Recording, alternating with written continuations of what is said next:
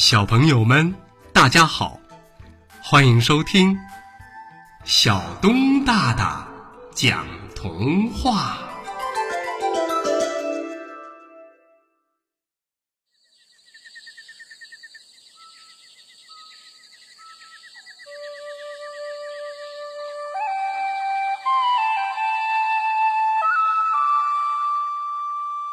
大象请狒狒吃酒。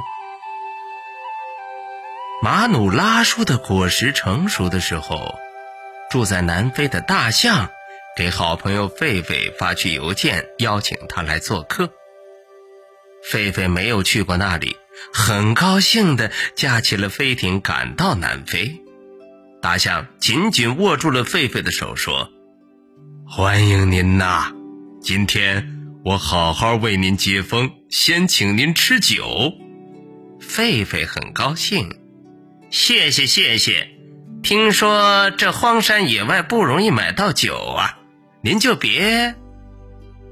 大象大笑着，哈哈哈哈哈哈！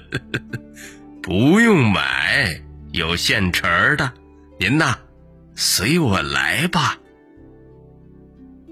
在一棵大树下，大象停了下来，到地方了。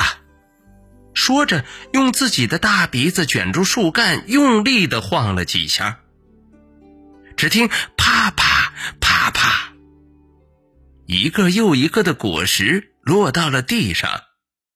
大象拾起了一个大大的果实，递给了狒狒：“来，请吃酒。”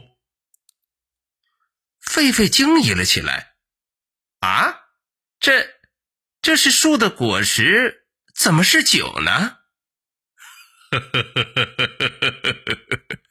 您吃了就知道了，这呀可是最天然的好酒啊！告诉您，比那种人工勾兑的酒要好上几百倍。说着，大象自己吃了起来。狒狒心里想：这伙计是为了省钱吧？竟然把树的果实说成了酒。只不过，狒狒咬了一口，马上觉得，哎，还真挺好，于是就吃了起来。快吃饱了肚子的时候，大象拿出水来给狒狒喝。狒狒不一会儿就觉得像吃了酒一样，昏昏然，飘飘然。于是大象问。怎么样啊，老朋友，酒劲儿上来了吧？狒狒点了点头，嗯嗯嗯嗯嗯，这这这究竟是怎么回事儿啊？哦，老朋友是这么回事儿，这树啊叫马努拉树。是南非的特产，这里的人叫它醉树，因为它的果实能够酿酒啊。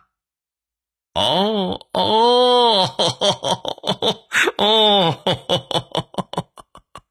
您呢？哎呀，您您可真是有办法。我我我我很喜欢吃这酒。说完，狒狒又要吃，可大象王说：“哎，请不要再吃了，吃多了会大发酒疯的，或者是昏睡好几天的呀。”哦，好，好，好，好吧，好吧，明白，明白。早有了几分酒意的狒狒，尽量保持着清醒。哎呦！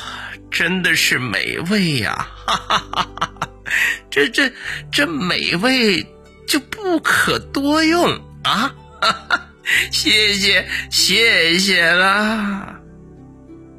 好，好，明天呢，我继续请您吃酒。